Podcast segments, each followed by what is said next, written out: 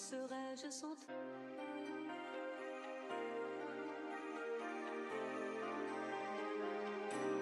Que serais-je sans toi?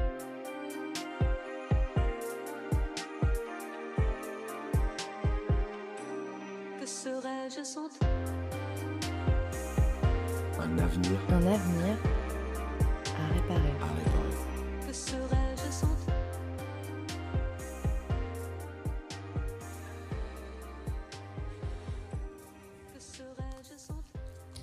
était dans, on était dans l'ambulance et euh, au bout d'un moment, au bout de 10-15 minutes de trajet, au final il y avait déjà plus personne sur la route, il conduisait très très vite. Là Jess a, vraiment, euh, de tout le trajet, elle commençait vraiment à avoir des périodes où, où elle répondait plus, on sentait bah, qu'elle perdait connaissance euh, très clairement parce qu'elle avait perdu énormément, énormément de sang où euh, notamment il y avait euh, il y avait un impact euh, dans le ventre où j'arrêtais pas de dire à tous les pompiers mais là parce que je voyais que ses jambes étaient touchées mais je me disais que c'était que les jambes mais elle avait aussi un tout petit point rouge au niveau du ventre et j'arrêtais pas de leur dire non mais là elle a été touchée au ventre et à chaque fois ils me disaient non c'est rien c'est rien mais au final je voyais qu'il y avait vraiment un trou net d'un centimètre de diamètre au ventre et moi, je me disais, putain, là, si c'est une balle, quand même, il y a des organes euh, vitaux dans le ventre, euh, ça peut vraiment être plus grave que normal, mais en même temps, je n'avais pas le temps de, réfléchir aux conséquences. Et donc, vraiment, quand elle commençait plus du tout à répondre, euh, les portes de l'ambulance se sont ouvertes et on s'est retrouvé bah, devant les urgences de la pitié. Et là, il y avait une équipe qui nous attendait directement. On sort de l'ambulance on se dit c'est bon, là on a, fait notre travail, euh, elle va être prise en charge et, et ça va plus être de notre sort. Donc elle va sur le brancard, il l'emmène, on avance tout droit, on traverse le hall des urgences jusqu'à un ascenseur qui est, au bout de ce hall où il y avait 4-5 personnes, c'était vraiment comme dans l'urgence où on courait, on courait le, long du couloir à côté du brancard. L'ascenseur s'ouvre, on commence à rentrer dedans avec, euh, avec mon copain pour l'accompagner. Et là, on nous dit non, non, c'est bon, vous, euh, vous pouvez pas euh, suivre. euh, à ce moment-là, euh, c'est vraiment l'équipe médicale qui la prend en charge. Et là, euh, on se retrouve très vite dehors. On se regarde, on se dit putain, mais qu'est-ce qui vient de se passer? C'est pas possible. euh, on était tranquillement dans un bar. euh, c'est juste, euh, ça, ça, ça dépasse l'entendement. Et on était dans les premières personnes. On voyait, on voyait encore des gens dans les urgences qui étaient là pour des, pour des bobos. euh, et nous, on était couverts de sang, euh, vraiment euh, à, pouvoir réaliser ce qui allait se passer. Et euh, à ce moment-là, les, les parents de mon copain euh, arrivent parce qu'il avait eu le temps de les prévenir euh, quand on était sur la terrasse. Donc ils arrivent, euh, ils comprennent pas non plus, euh, mais de voir des personnes extérieures et des, des figures un peu, un peu, bah, qui font du bien, quoi, des parents. ça nous a fait extrêmement bien. Là, j'appelle ma mère qui, euh, je l'appelle et elle me dit, mais il était 23h, 23h30, elle me dit, mais pourquoi tu m'appelles à cette heure-là J'ai mal à la tête, j'arrive pas à dormir, j'ai une migraine. Je lui dis, maman, euh, Jess s'est fait tirer dessus. Elle me dit, mais de quoi tu, qu'est-ce que tu me racontes et tout. Je lui dis, elle s'est fait tirer dessus. euh, viens si tu veux. Euh, je raccroche. Euh, dix minutes plus tard, je la rappelle, je lui dis non, mais maman, ça sert à rien, elle était déjà dans le taxi, je lui dis de faire attention, que ça, ça tire partout dans Paris. Il y a d'autres patients qui arrivent, euh, le hall de, la, de, la, de la pitié des urgences est couvert de sang, il y a vraiment du sang partout, des blessés qui arrivent, des ambulances. euh, donc là, ça a été des, des longues minutes où, où on voyait les familles de blessés arriver. euh, et des copains aussi qui sont arrivés entre temps. Donc on commence tous à débriefer un petit peu de la situation. Moi, dans ma tête, euh, j'arrêtais pas de me refaire le film euh, des blessures de Jess en me disant bon, elle a été touchée là, elle a été touchée là, peut-être qu'elle va se faire amputer. Au final, c'est pas grave, euh, on peut vivre en étant amputé. J'essayais de me dire bon, elle a perdu beaucoup de sang, mais ça peut le faire, ça peut le faire. J'essayais de me faire tous les scénarios de ces organes qui pouvaient être touchés. Et en même temps, il y avait, euh, je pense, ce, choc d'hormones qu'on a eu. Euh, on n'était pas du tout dépité et je sais pas pourquoi. J'essayais vraiment de tout le temps faire des blagues et, et de déconner et de tirer cette situation de manière euh, en dérision. Et très vite, une cellule psychologique, une cellule de crise se met en place dans un bâtiment annexe donc là, on a à peu près une cinquantaine avec les proches, les familles, des amis d'amis. Euh, donc on attend là, on a zéro nouvelle, on ne sait pas ce qui se passe, euh, on est au courant de rien, de est-ce qu'il y avait que nous, est-ce que le Bataclan, on avait des échos, mais on savait pas du tout ce qui se passait et on n'avait pas le temps. À ce moment-là, je reçois un, appel euh, de, de, de, Thomas et Kourifia, deux amis qui, qui sont devant la pitié et qui veulent rentrer, mais ils pouvaient pas rentrer, donc je vais les chercher. Et je vois une, euh, vraiment une trentaine de journalistes avec des gros flashs devant l'entrée. Je leur fais juste un signe pour leur dire d'avancer, parce que je voulais pas passer euh, aux caméras. Et c'était vraiment un contraste entre euh, l'extérieur qui était bouillonnant de vie, où c'était vraiment la cohue, et, et, nous, dans l'hôpital, où c'était un endroit très calme, ou qui viennent, je vois leur tête. Ça faisait nous, une heure et demie, deux heures qu'on était ensemble à l'hôpital et qu'on avait commencé à dédramatiser. Et très vite, euh, j'arrive à leur faire des petites blagues. On se retrouve en cellule de crise où on continue, on demande euh, aux psychologues s'ils n'ont pas un petit peu d'alcool, qu'est-ce qu'il faut faire pour dédramatiser, qu'est-ce qu'il faut faire pour pas être choqué, est-ce qu'il faut parler. Ils nous ont rassurés en disant que ce qu'on faisait c'était très très bien.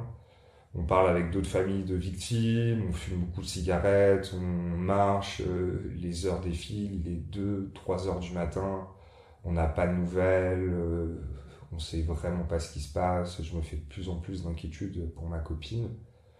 Au bout d'un moment, je, sais que je pouvais plus rester en place.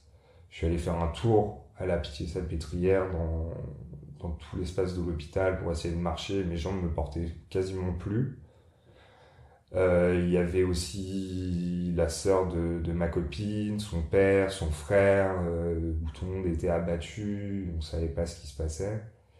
Et vers 3h, 4h du matin, euh, on nous dit de se rassembler, les familles, et on va avoir des, nouvelles de nos proches.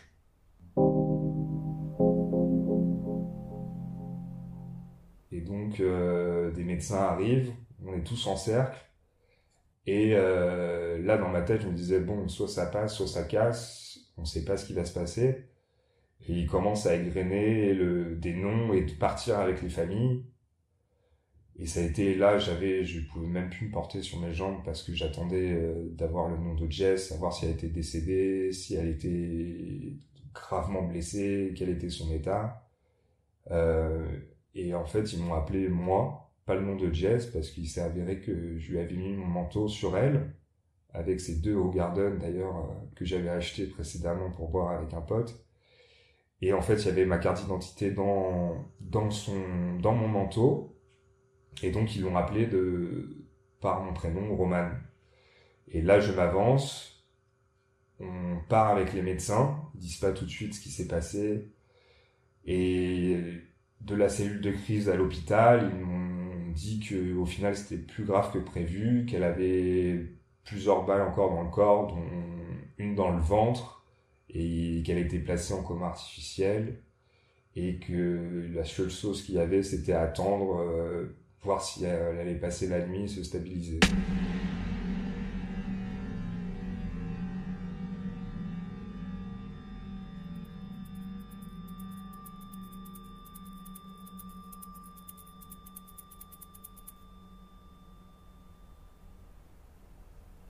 Là, ça a été un gros coup dur parce que je m'imaginais pas qu'elle avait encore plusieurs balles et, et à quel point elle était touchée.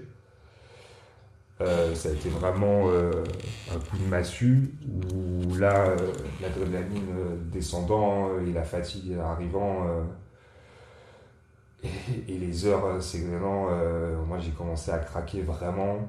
Je suis allé parler avec une infirmière dans les urgences.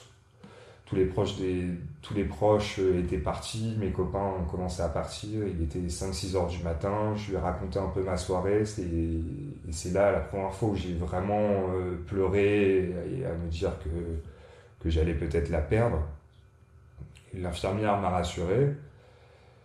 J'étais vraiment tout seul à ce moment-là. Je suis resté au maximum à la pitié jusqu'à 5-6 heures du matin à essayer de me dire ça va aller, ça va aller, elle va réussir à tenir. euh, j'arrêtais pas de penser à ses blessures, j'arrêtais pas. Je me disais non, ça va, ça va. Et vers 7 heures du matin, euh, je vais à l'accueil de- des urgences et je leur dis bah, comment je rentre? Et là, ils me disent bah, monsieur, prenez le métro. Moi, j'avais plus rien, j'avais plus ma carte d'identité, pas de manteau, euh, pas de carte bleue.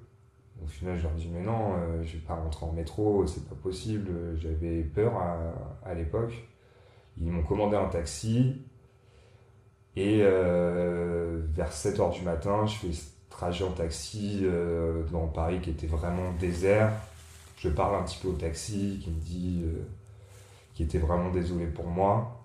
Il me dépose devant chez mon copain Nathan où tous mes copains s'étaient réfugiés pour passer la nuit. Je monte, on parle un petit peu, il est 7h du matin.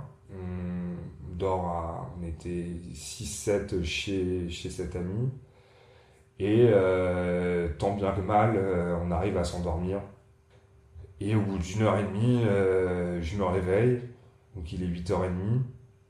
Et je me dis, ah putain, c'était pas qu'un cauchemar en fait.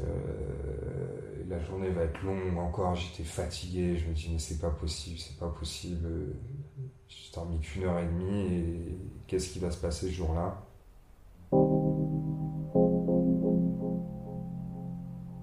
Je me réveille avec euh, mon copain Marco qui parle euh, avec sa mère en yougoslave, où, le ton n'était pas forcément amical. Et euh, c'est parti pour une, journée d'enfer. moi, je vais me faire recoudre la main qui saignait. Et on commence à, débriefer avec nos copains. On reste sur un mode blague et pour dédramatiser. D'autres amis arrivent. Ma mère arrive aussi. Et je pars à l'hôpital avec elle. D'abord à Saint-Antoine et après euh, à Bagnolet pour me faire recoudre. Je reçois un appel en me disant euh, c'est bon, c'est confirmé, euh, Victor est parti. Et le, moi je le savais, je le savais parce que Marco m'avait dit qu'il était sûrement parti, mais il me l'avait dit qu'à moi parce que pour pas inquiéter les gens. Donc moi j'en étais persuadé qu'il était déjà décédé.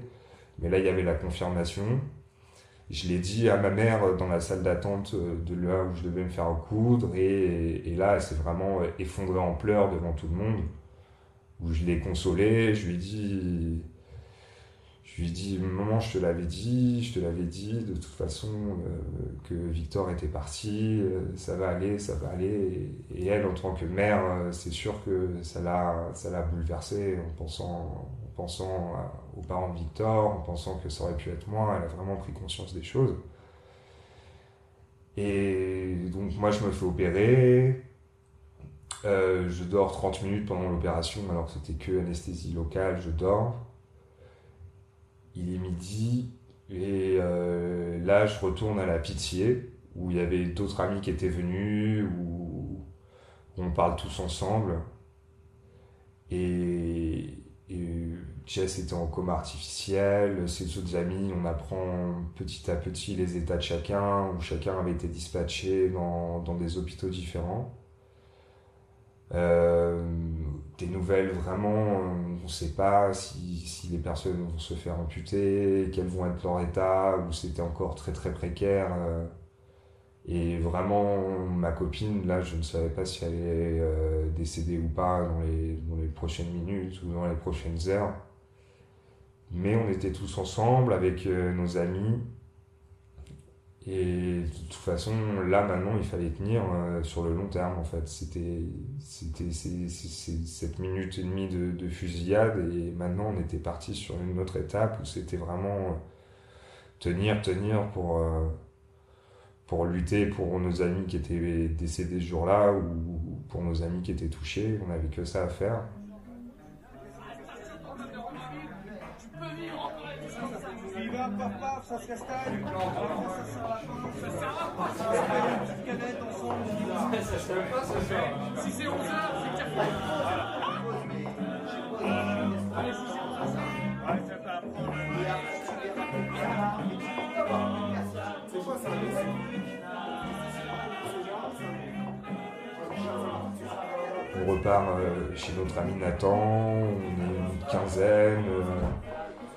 on parle, on essaye de, reprendre des, bribes de vie normale, euh, mais on est complètement euh, sous choc, complètement fou. On s'en rendra compte plus tard que en fait on était dans un état second. euh, Il y a des gens qui se réfugient dans l'alcool, dans, le cannabis, où on essaye de reprendre nos, habitudes normaux, normales de, jeunes.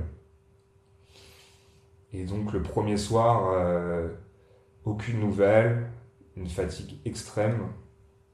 On se retrouve euh, avec mon pote Marco euh, dans la chambre et on voit tous les logos de, chaînes, euh, on regardait la télévision et tous les logos, que ce soit TF1, France 5, Arte, tous les logos avaient un bandeau noir sur leur logo et bêtement on s'est dit ah c'est un bel hommage quand même. On était content de ces, petits logos. Et encore on tombe de fatigue à 4-5 heures du matin. On arrive à dormir. Et là, euh, le lendemain, on se réveille. Et c'est la première fois que je vais voir euh, Jess en coma artificiel le lendemain.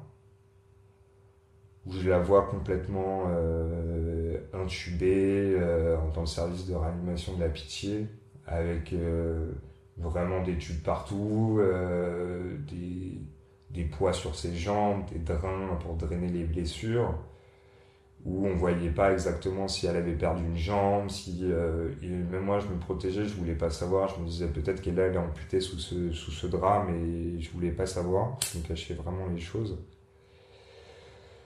Et euh, et donc ça ça a été ça a été un vrai choc de la revoir de la revoir parce que j'avais vraiment en tête euh, l'ampleur de ses blessures. Là, on, reste avec d'autres amis à la pitié salpêtrière et dans la journée, on décide d'aller aussi à la cellule euh, psychologique de soutien euh, à la mairie du 11e parce que on nous a dit que c'était bien et nous on avait conscience qu'il fallait en parler de tout ce qu'on avait vécu. Donc on arrive, il y avait une centaine de personnes, on attend un petit peu dans les escaliers et depuis euh, la nuit même, j'avais pas pleuré et pas eu le temps de, prendre conscience des choses. Et là, euh, mon copain Thomas me fait lire un texte que son père a écrit parce que parce qu'il écrit des textes et il parle un petit peu cette nuit-là et ce qui s'est passé. Et là, voir écrit des choses qui nous arrivaient à nous, là j'ai pleuré pour la première fois, donc c'était 48 heures après où ça m'a fait un bien fou, j'ai pleuré. Et euh, chacun est allé voir une psy, on a tous raconté notre histoire, ce qui s'était passé, l'incertitude qu'il y avait sur tous nos amis blessés et notre pote qu'on avait perdu. Et toutes les psys ont pleuré devant nous. En, en leur racontant l'histoire, elles avaient toutes les larmes aux yeux. Donc en sortant, je sais pas si ça a été réconfortant ou pas, mais mais euh, au moins on en avait parlé, on avait fait les choses pour aller bien. Donc cette journée finit comme ça. Et le lendemain, c'était vraiment le jour où Jess se faisait opérer du dos et où, d'après les médecins, soit ça passait, soit ça cassait.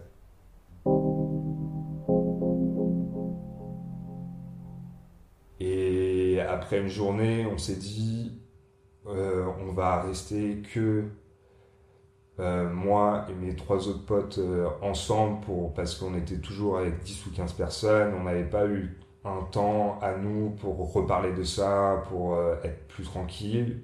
On allait au restaurant, on a mangé, on a bu des pintes, et là j'ai reçu un texto de la sœur de Jess qui me disait tout s'est bien passé, l'opération. Et c'était la première fois où je pouvais vraiment avoir une petite lueur d'espoir, ou... parce qu'entre temps je me disais qu'elle pouvait décéder à tout moment. Et je le gardais pour moi, j'en parlais pas à mes potes parce qu'ils n'avaient pas forcément conscience des choses. Et là, on a pu vraiment euh, décompresser, on a bu beaucoup, on parlait très fort, les gens dans le restaurant avaient peur de ce qu'on racontait, nous on s'en foutait, on a fait énormément de blagues, on a, on a eu des fous rires, mais vraiment de, de fous, en, parlant de, choses très morbides, euh, mais euh, ça nous a fait un bien fou.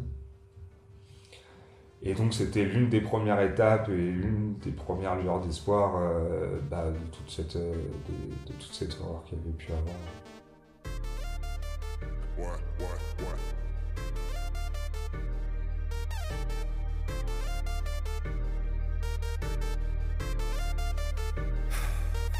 Hey, j'ai perdu un pote, a perdu connaissance. De lui sans le feu, je dirais mettre de l'essence. Quitte la réalité prise en péros. Saint-Ibaron, j'perds l'essence. Marqué en plus les tâches de naissance. Inady Street, adolescence. Fais que rentrer, mais y'a plus de dépenses. AF, ouais, j'pense à mes camps. Baveux, bavons et zippé. Flashback, époque des CJ. Tellement complexe, peux réciter. De Money Man, pas JCJ. Ouais, Marco, t'es pas chaud de tester un petit banger là pour voir? Yes. Vas-y, fais-nous kiffer l'artiste. T'étais ultras, t'étais ultras, t'étais ultras, t'étais ultras, t'étais ultras, t'étais ultras, t'étais ultras, t'étais ultras. Pas les rats, pas de potes, lourd sur les joies, il n'y a plus de club. Bouche, entends les omoplates, les en je pas tes pomoclates. Pas les rats, c'est de moi, t'es déçu. Quand il fallait pas, tu t'es dessus. Cœur dans les pensées et les blessures. Dans ma abonné, ouais, c'était sûr. J'fume au milieu et j'm'enferme. Car j'me dis que la vie est un fer. Je joue mes cartes à faux comme un gambit Avant qu'on m'emporte je dois accomplir. Très peu crédible mais comme tes compères. Parler des amours là où est mon cœur. Violence d'armes, pas de Mr Big. Je que des chaînes Mr T. C'est vrai que j'abuse des substances. Sweet Ta vie joyeuse celle de Mr Bean. J'm'allume all day long. Nique sa mère ouais John Lennon Filtré x3 et Ace Limon. Filtré x3 et Ace Limon. J'm'en bats les reins de Blast Stream J'm'en bats tu mérites toi de Bastine, Je suis là, je sais que vas